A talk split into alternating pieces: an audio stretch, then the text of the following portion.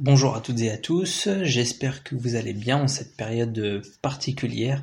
Il faut tenir et on espère que les modes de cours qu'on vous propose euh, vous plaisent. Alors aujourd'hui, nous sommes en terminale, spécialité AGGSP, Histoire, Géographie, Géopolitique et Sciences Politiques, dans le thème 3, Histoire et Mémoire, et nous allons traiter l'axe 1 de ce thème, Histoire et Mémoire au pluriel des conflits c'est un axe qui explore la manière dont histoire et mémoire s'articulent à travers l'exemple des responsabilités des États dans le déclenchement de la Première Guerre mondiale et celui des mémoires de la guerre d'Algérie. Et nous allons donc nous poser plusieurs questions. Comment les conflits et leur histoire s'inscrivent-ils dans les mémoires des populations? Comment comprendre l'origine de la Grande Guerre? Comment les recherches historiques sur la Grande Guerre impactent-elles les sociétés et les décisions politiques? C'est le jalon 1. Comment les études historiques ont-elles proposé une nouvelle approche des violences durant la guerre d'Algérie? Ça, c'est le jalon 2. Alors euh, allons-y. Commençons tout de suite avec euh, le premier jalon, un débat historique et ses implications politiques, les causes de la Première Guerre mondiale, avec une première sous-partie, la Grande Guerre et le suicide de l'Europe. Avant 1914, l'Europe connaît de nombreuses tensions. Les rivalités économiques, coloniales et la montée du nationalisme, la course aux armements, caractérisent les sociétés européennes de l'époque.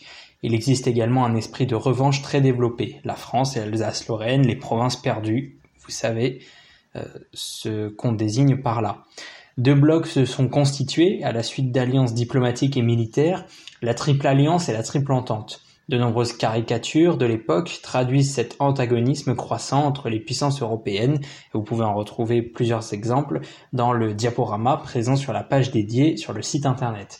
L'assassinat de François Ferdinand le 28 juin 1914 à Sarajevo sera l'élément déclencheur d'un conflit meurtrier et long, près de 10 millions de morts. Dès le début, la question de la responsabilité se pose. Chaque pays belligérant tente de rejeter la faute sur l'ennemi et se présente comme l'agressé. Vous avez encore une fois euh, dans le diaporama des affiches dénonçant euh, les Allemands. Lénine est un des premiers à s'intéresser à l'origine du conflit. Il met en accusation le système capitaliste dans son ouvrage L'impérialisme, stade suprême du capitalisme. Après la fin du conflit, en 1918, les puissances victorieuses désirent construire la paix et punir les États coupables. Elles veulent également imposer leur vision du conflit. En 1919, le traité de Versailles, par son article 231, déclare l'Allemagne responsable des pertes et dommages subis par les Alliés. Les Alliés réclament ainsi de très lourdes réparations. Cet article fait porter la responsabilité de la guerre sur l'Allemagne et ses alliés. Les puissances victorieuses réunissent un certain nombre de preuves, des documents diplomatiques, qui attesteraient de la mise en place d'une politique d'agression de l'Allemagne, euh, notamment l'invasion de la Belgique qui était neutre. Cette situation n'est pas acceptée par l'opinion publique allemande qui la considère comme un diktat. Nous entrons donc dans une deuxième sous-partie, la question de la responsabilité, un enjeu politique. Au cours des années 1920, des historiens étudient la question de l'origine du conflit qui devient un enjeu politique. De nombreux travaux historiques appuient la responsabilité allemande.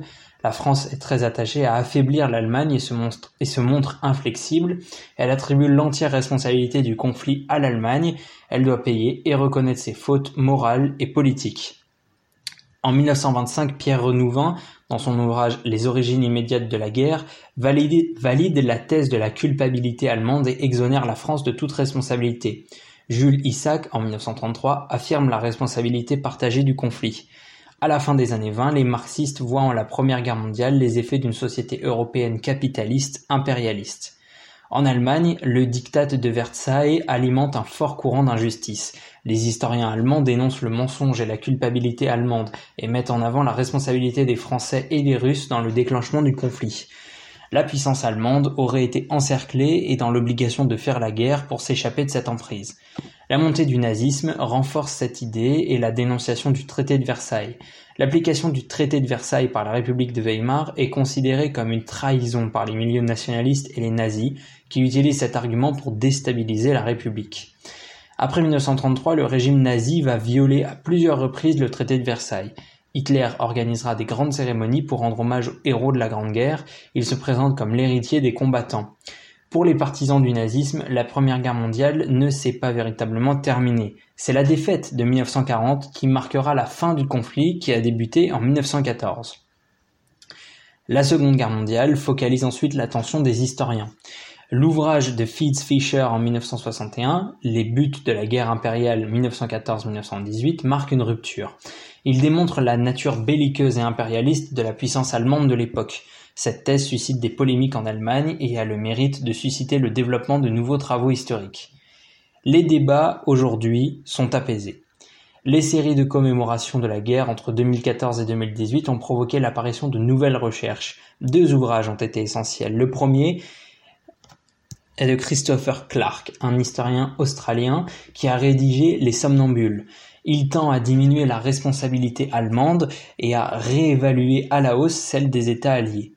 Le deuxième a été écrit par un historien allemand, Gerd Krömich, Le feu aux poudres. Il rappelle que les puissances de la Triple Alliance ont eu un rôle plus important que les autres pays dans le déclenchement du conflit. Il ne réunit pas cependant la responsabilité des autres États belligérants. Cette vision plus équilibrée domine aujourd'hui chez les historiens. Dernière sous-partie, autre débat et enjeu, après 1945, les travaux historiques concernent essentiellement la Seconde Guerre mondiale. La construction européenne a favorisé le renforcement des liens entre la France et l'Allemagne. La mémoire des souffrances endurées peut permettre de dépasser les haines ancestrales. Les rencontres diplomatiques de 1962 entre le chancelier Adenauer et le président de Gaulle et de 1984 entre le président euh, Mitterrand et Helmut Kohl visitant le mémorial de Verdun témoignent de cette nouvelle vision apaisée du passé. Les différentes commémorations, comme celle du centenaire, traduisent cette idée de pacification des mémoires, même si elles peuvent parfois être source de tensions. Euh, par exemple, la place du président serbe dans la tribune présidentielle. Les travaux historiques sur la Première Guerre mondiale connaissent une grande diversification. Les premières études avaient pour objet les origines du conflit, les stratégies militaires. Après les années 50, de nombreux historiens vont travailler sur le vécu collectif des combattants et les mémoires individuelles des soldats. Dans les années 80, les travaux se sont focalisés surtout sur la violence de la guerre, le domaine culturel, la culture de guerre, les conditions de vie des soldats et des civils. Le sujet des fusillés de guerre est aussi étudié. En 2012, François Hollande a rendu hommage aux fusillés de guerre. La mission du centenaire, mise en œuvre en 2012, est une étape considérable dans la recherche historique. En effet, elle rassemble de nombreux historiens qui développent des projets à toutes les échelles et dans tous les domaines. Le travail historique est aussi favorisé par la mise à disposition de très nombreux documents issus d'une grande collecte organisée des collections privées qui enrichissent les archives publiques. La Première Guerre reste aujourd'hui une source de débat, notamment par la violence qui a été pratiquée et les conséquences qu'elle a pu avoir sur les sociétés européennes. L'ouvrage de George Moss de la Grande Guerre au totalitarisme impose le concept de brutalisation, une banalisation de la violence, massacre, violence, génocide, qui aurait provoqué un regain de violence et d'autoritarisme en Europe après le conflit. D'autres débats prennent leur source dans la volonté d'adhésion ou pas des soldats à la guerre de 1914, l'idée de la fleur au fusil. Nous abordons donc désormais le deuxième jalon, mémoire et histoire d'un conflit, la guerre d'Algérie. Première sous-partie, une guerre de décolonisation complexe et violente. Après 1945, les puissances coloniales sont confrontées à la volonté d'indépendance de nombreuses colonies. Pendant des décennies et depuis le XIXe siècle, les nations européennes ont développé leur empire colonial, qui est une source de fierté et de prestige. Dès lors, il est difficile pour les métropoles et leur opinion publique de remettre en cause leur domination sur les colonies. Cela explique que les deux colonisations se déroulent parfois de manière violente. De 1954 à 1962, la France va mener une guerre qu'elle va refuser de nommer. Elle lui donnera le nom d'opération de pacification et de sécurité. En 1954, les nationalistes algériens créent le FLN, le Front de Libération Nationale, et commettent des attentats contre des civils, la Toussaint Rouge. Les gouvernements de la 4ème République réagissent et décident de mettre en place une intervention militaire. Près de 350 000 militaires, souvent jeunes, sont envoyés en Algérie en 1956. Elle est renforcée par des supplétifs, algériens qui combattent pour la France, au nombre de 70 000 hommes. De part et d'autre, il y a des exactions, exactions, viols, tortures de la part de l'armée française, notamment lors de la bataille d'Alger en 1957, attentats et guérillas par les forces du FLN. La société française est également traversée par la crise algérienne. Des manifestations d'indépendance en France sont sévèrement réprimées, 150 morts en 1961 et des Algériens jetés dans la Seine. Des divisions apparaissent entre les Français. L'OAS, fondée en 1961, est une organisation terroriste qui lutte contre l'indépendance de l'Algérie et qui sera à l'origine de l'attentat contre Charles de Gaulle. La signature des accords d'Évian en 1962 entérine l'indépendance de l'Algérie. Le bilan du conflit est difficile à évaluer.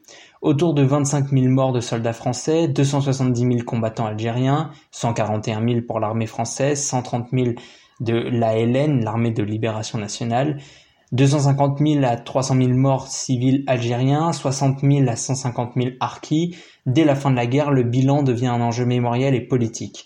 En 1970, le président Boumedienne évoque les 150 000 morts. Après 1962, les blessures sont vives et donnent naissance à de nombreux groupes de mémoire. De nombreux soldats français ont été bouleversés par cette guerre et traumatisés par les violences dont ils ont été victimes et qu'ils ont provoquées. D'où l'apparition d'une mémoire conflictuelle et occultée entre 1962 et 1980, c'est notre deuxième sous-partie. Après 1962 et l'indépendance de l'Algérie, de nombreuses mémoires coexistent. Les pieds noirs venus d'Algérie, les harkis, les anciens combattants et les immigrés algériens. Toutes ces personnes sont porteuses d'une mémoire différente et opposée. L'interprétation du conflit est très différente de part et d'autre de la Méditerranée. D'ailleurs, le vocabulaire utilisé pour définir la guerre d'Algérie n'est pas le même. En France, la guerre d'Algérie a été considérée comme une opération de maintien de l'ordre et de sécurité, une opération de pacification sur une terre qui appartenait à l'empire colonial français. Cela permettrait de minimiser les actes de violence et l'envoi au front de soldats français souvent très jeunes. On insiste ainsi à l'occultation des mémoires de la guerre d'Algérie. Entre 1962 et 1968, des lois d'amnistie sont d'ailleurs appliquées envers les membres de l'OAS. L'État français censure les témoignages de torture notamment à travers l'interdiction du livre d'Henri Alleg en 1958. Le travail des historiens est très difficile. Toutefois, Pierre Vidal-Naquet, un historien, a publié plusieurs ouvrages mettant en cause l'État français. L'affaire Audin en 1958, La raison d'État en 1962. Des films comme Avoir 20 ans dans les Aurès en 1962 montrent une autre vision de la guerre et le comportement violent des soldats français. En Algérie, la guerre a une autre signification. C'est une guerre d'indépendance, de libération. Le FLN s'installe au pouvoir et répand l'idée que tous les Algériens ont lutté pour leur indépendance. Le slogan indépendantiste est visible dans tout le pays. Un seul héros, le peuple. En fait, une petite partie seulement de la société algérienne s'est levée contre l'occupation française et le FLN a commis des exactions envers les civils français. La censure et la répression sont menées par le pouvoir en place. Emprisonnement du premier président algérien, Ahmed Ben Bella, de 1965 à 1979, destitué après un coup d'État par Boumedienne pour avoir cumulé de trop nombreuses fonctions au détriment du clan Oujda. Troisième sous-partie, la rupture des années 80 et 90. En France, les années 80 voient le développement des mémoires qui sont de plus en plus visibles. La guerre d'Algérie est présente dans les programmes scolaires dès 1983. Les groupes porteurs de mémoire se font entendre et sont très contestataires. Ils désirent dévoiler leurs souffrances. Anciens combattants, harkis, enfants issus de l'immigration. Les associations de pieds noirs cultivent la nostalgérie, avec des films comme Le coup de Sirocco. Les historiens étudient les mouvements qui ont été réprimés, comme cette manifestation du 17 octobre 61, dûment réprimée, celle du métro de Charonne en février 62. Dans les années 90, de nombreux témoignages d'anciens appelés nourrissent le débat à travers des publications, des films, des documentaires. Le film La guerre sans nom de Bertrand Tavernier, sorti en 1992, est une rupture dans l'histoire des mémoires car il est composé de nombreux témoignages d'anciens appelés. L'ouverture des archives en 1992 permet un développement des études historiques sur les zones d'ombre de la guerre d'Algérie. L'historien Benjamin Stora publie en 1991 La mémoire de la guerre d'Algérie, qui est un texte novateur. Pour l'Algérie, les années 80 marquent une rupture avec le discours officiel sur le conflit. Des historiens comme Mohamed Harbi remettent en cause la version officielle, mais leur travail est rendu difficile par le poids de la société et des autorités qui censurent et interdisent l'accès aux archives. En 1979, le président Chadli met en place des mesures d'amnistie et réhabilite les héros de guerre. En 1988, une aspiration démocratique se développe par l'action de la jeunesse. Après l'annulation des résultats de l'élection de 1992, qui avait vu la victoire des islamistes, l'Algérie entre dans une crise profonde. Les groupes armés terrorisent la société algérienne et combattent le pouvoir en place. Ce conflit provoque entre 200 000 et 300 000 morts. La société algérienne est ainsi profondément divisée. À partir des années 2000, une politique de reconnaissance mémorielle. La fin des années 90 marque le début d'une reconnaissance mémorielle. En 1999, la loi reconnaît l'état de guerre en Algérie et les appelés obtiennent le statut d'anciens combattants. Ils ont donc droit à une pension. En décembre 2002, le président Jacques Chirac inaugure à Paris le premier mémorial national aux soldats français et aux harkis morts en Afrique du Nord de 1952 à 1962. En 2003, l'État français reconnaît aussi officiellement le rôle joué par les harkis. Le 25 septembre devient la journée nationale d'hommage aux harkis. En 2012, devant le Parlement algérien, François Hollande a également reconnu la responsabilité de l'État français dans les violences de la guerre d'Algérie. Les historiens peuvent travailler d'une manière plus précise car une circulaire de 2001 accélère l'ouverture des archives. De nouveaux domaines sont étudiés, notamment la pratique de la torture. La reconnaissance de cette pratique par l'armée française évoquée par le général Aires, l'historienne Raphaël Branche est la première à publier un ouvrage scientifique sur ce sujet, qui est un thème très polémique et politique, l'affaire Maurice Audin. En 2018, le président Emmanuel Macron reconnaissait que la mort du mathématicien français était le fait de l'armée française. En mars 2021, il reconnaissait également qu'Ali Boujmendel, un avocat et dirigeant nationaliste algérien, avait été torturé et assassiné par l'armée française en 1957. Cette décision marque la volonté du président français d'apaiser les relations entre la France et l'Algérie. Pour la jeunesse française et algérienne, il nous faut avancer sur la voie de la vérité, la seule qui puisse conduire à la réconciliation des mémoires, indique encore l'Élysée. La reconnaissance de ce crime par la France fait partie des préoccupations du rapport Stora sur la colonisation et la guerre d'Algérie, afin de résoudre les tensions autour de la mémoire de ce conflit. Mais ce document, remis le 20 janvier, a soulevé de vives critiques, aussi bien en France qu'en Algérie, notamment pour ne pas avoir préconisé des excuses de Paris pour la colonisation. La communauté Harki dénonce le rapport car elle estime qu'elle est peu citée et que son sacrifice n'a pas été assez mis en valeur. L'accès des historiens aux archives reste cependant difficile, leur lecture nécessite souvent encore des autorisations.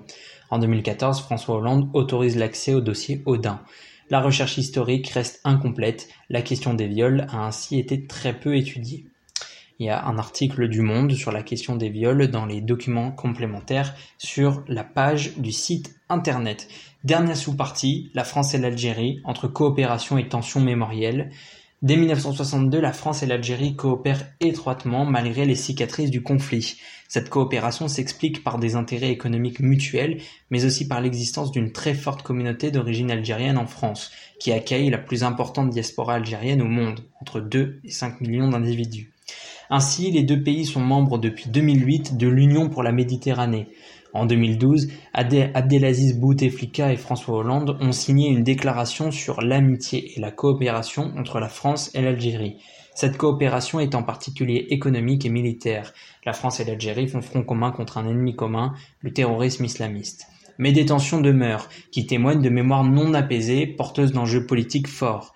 Même si 60% des foyers algériens comprennent et ou pratiquent le français, l'Algérie refuse d'intégrer l'Organisation internationale de la francophonie. Malgré la reconnaissance de la responsabilité de l'État dans la répression de la manifestation du 17 octobre 1961, l'Algérie réclame des excuses officielles. Il est question en Algérie de massacre, qualifié de crime d'État. L'Algérie fait régulièrement des demandes de réparation. En 2005, elle avait exigé que la France reconnaisse le génocide, je cite, de la colonisation. Les mémoires peuvent donc s'opposer au sein d'un même État, mais aussi être source de conflits géopolitiques.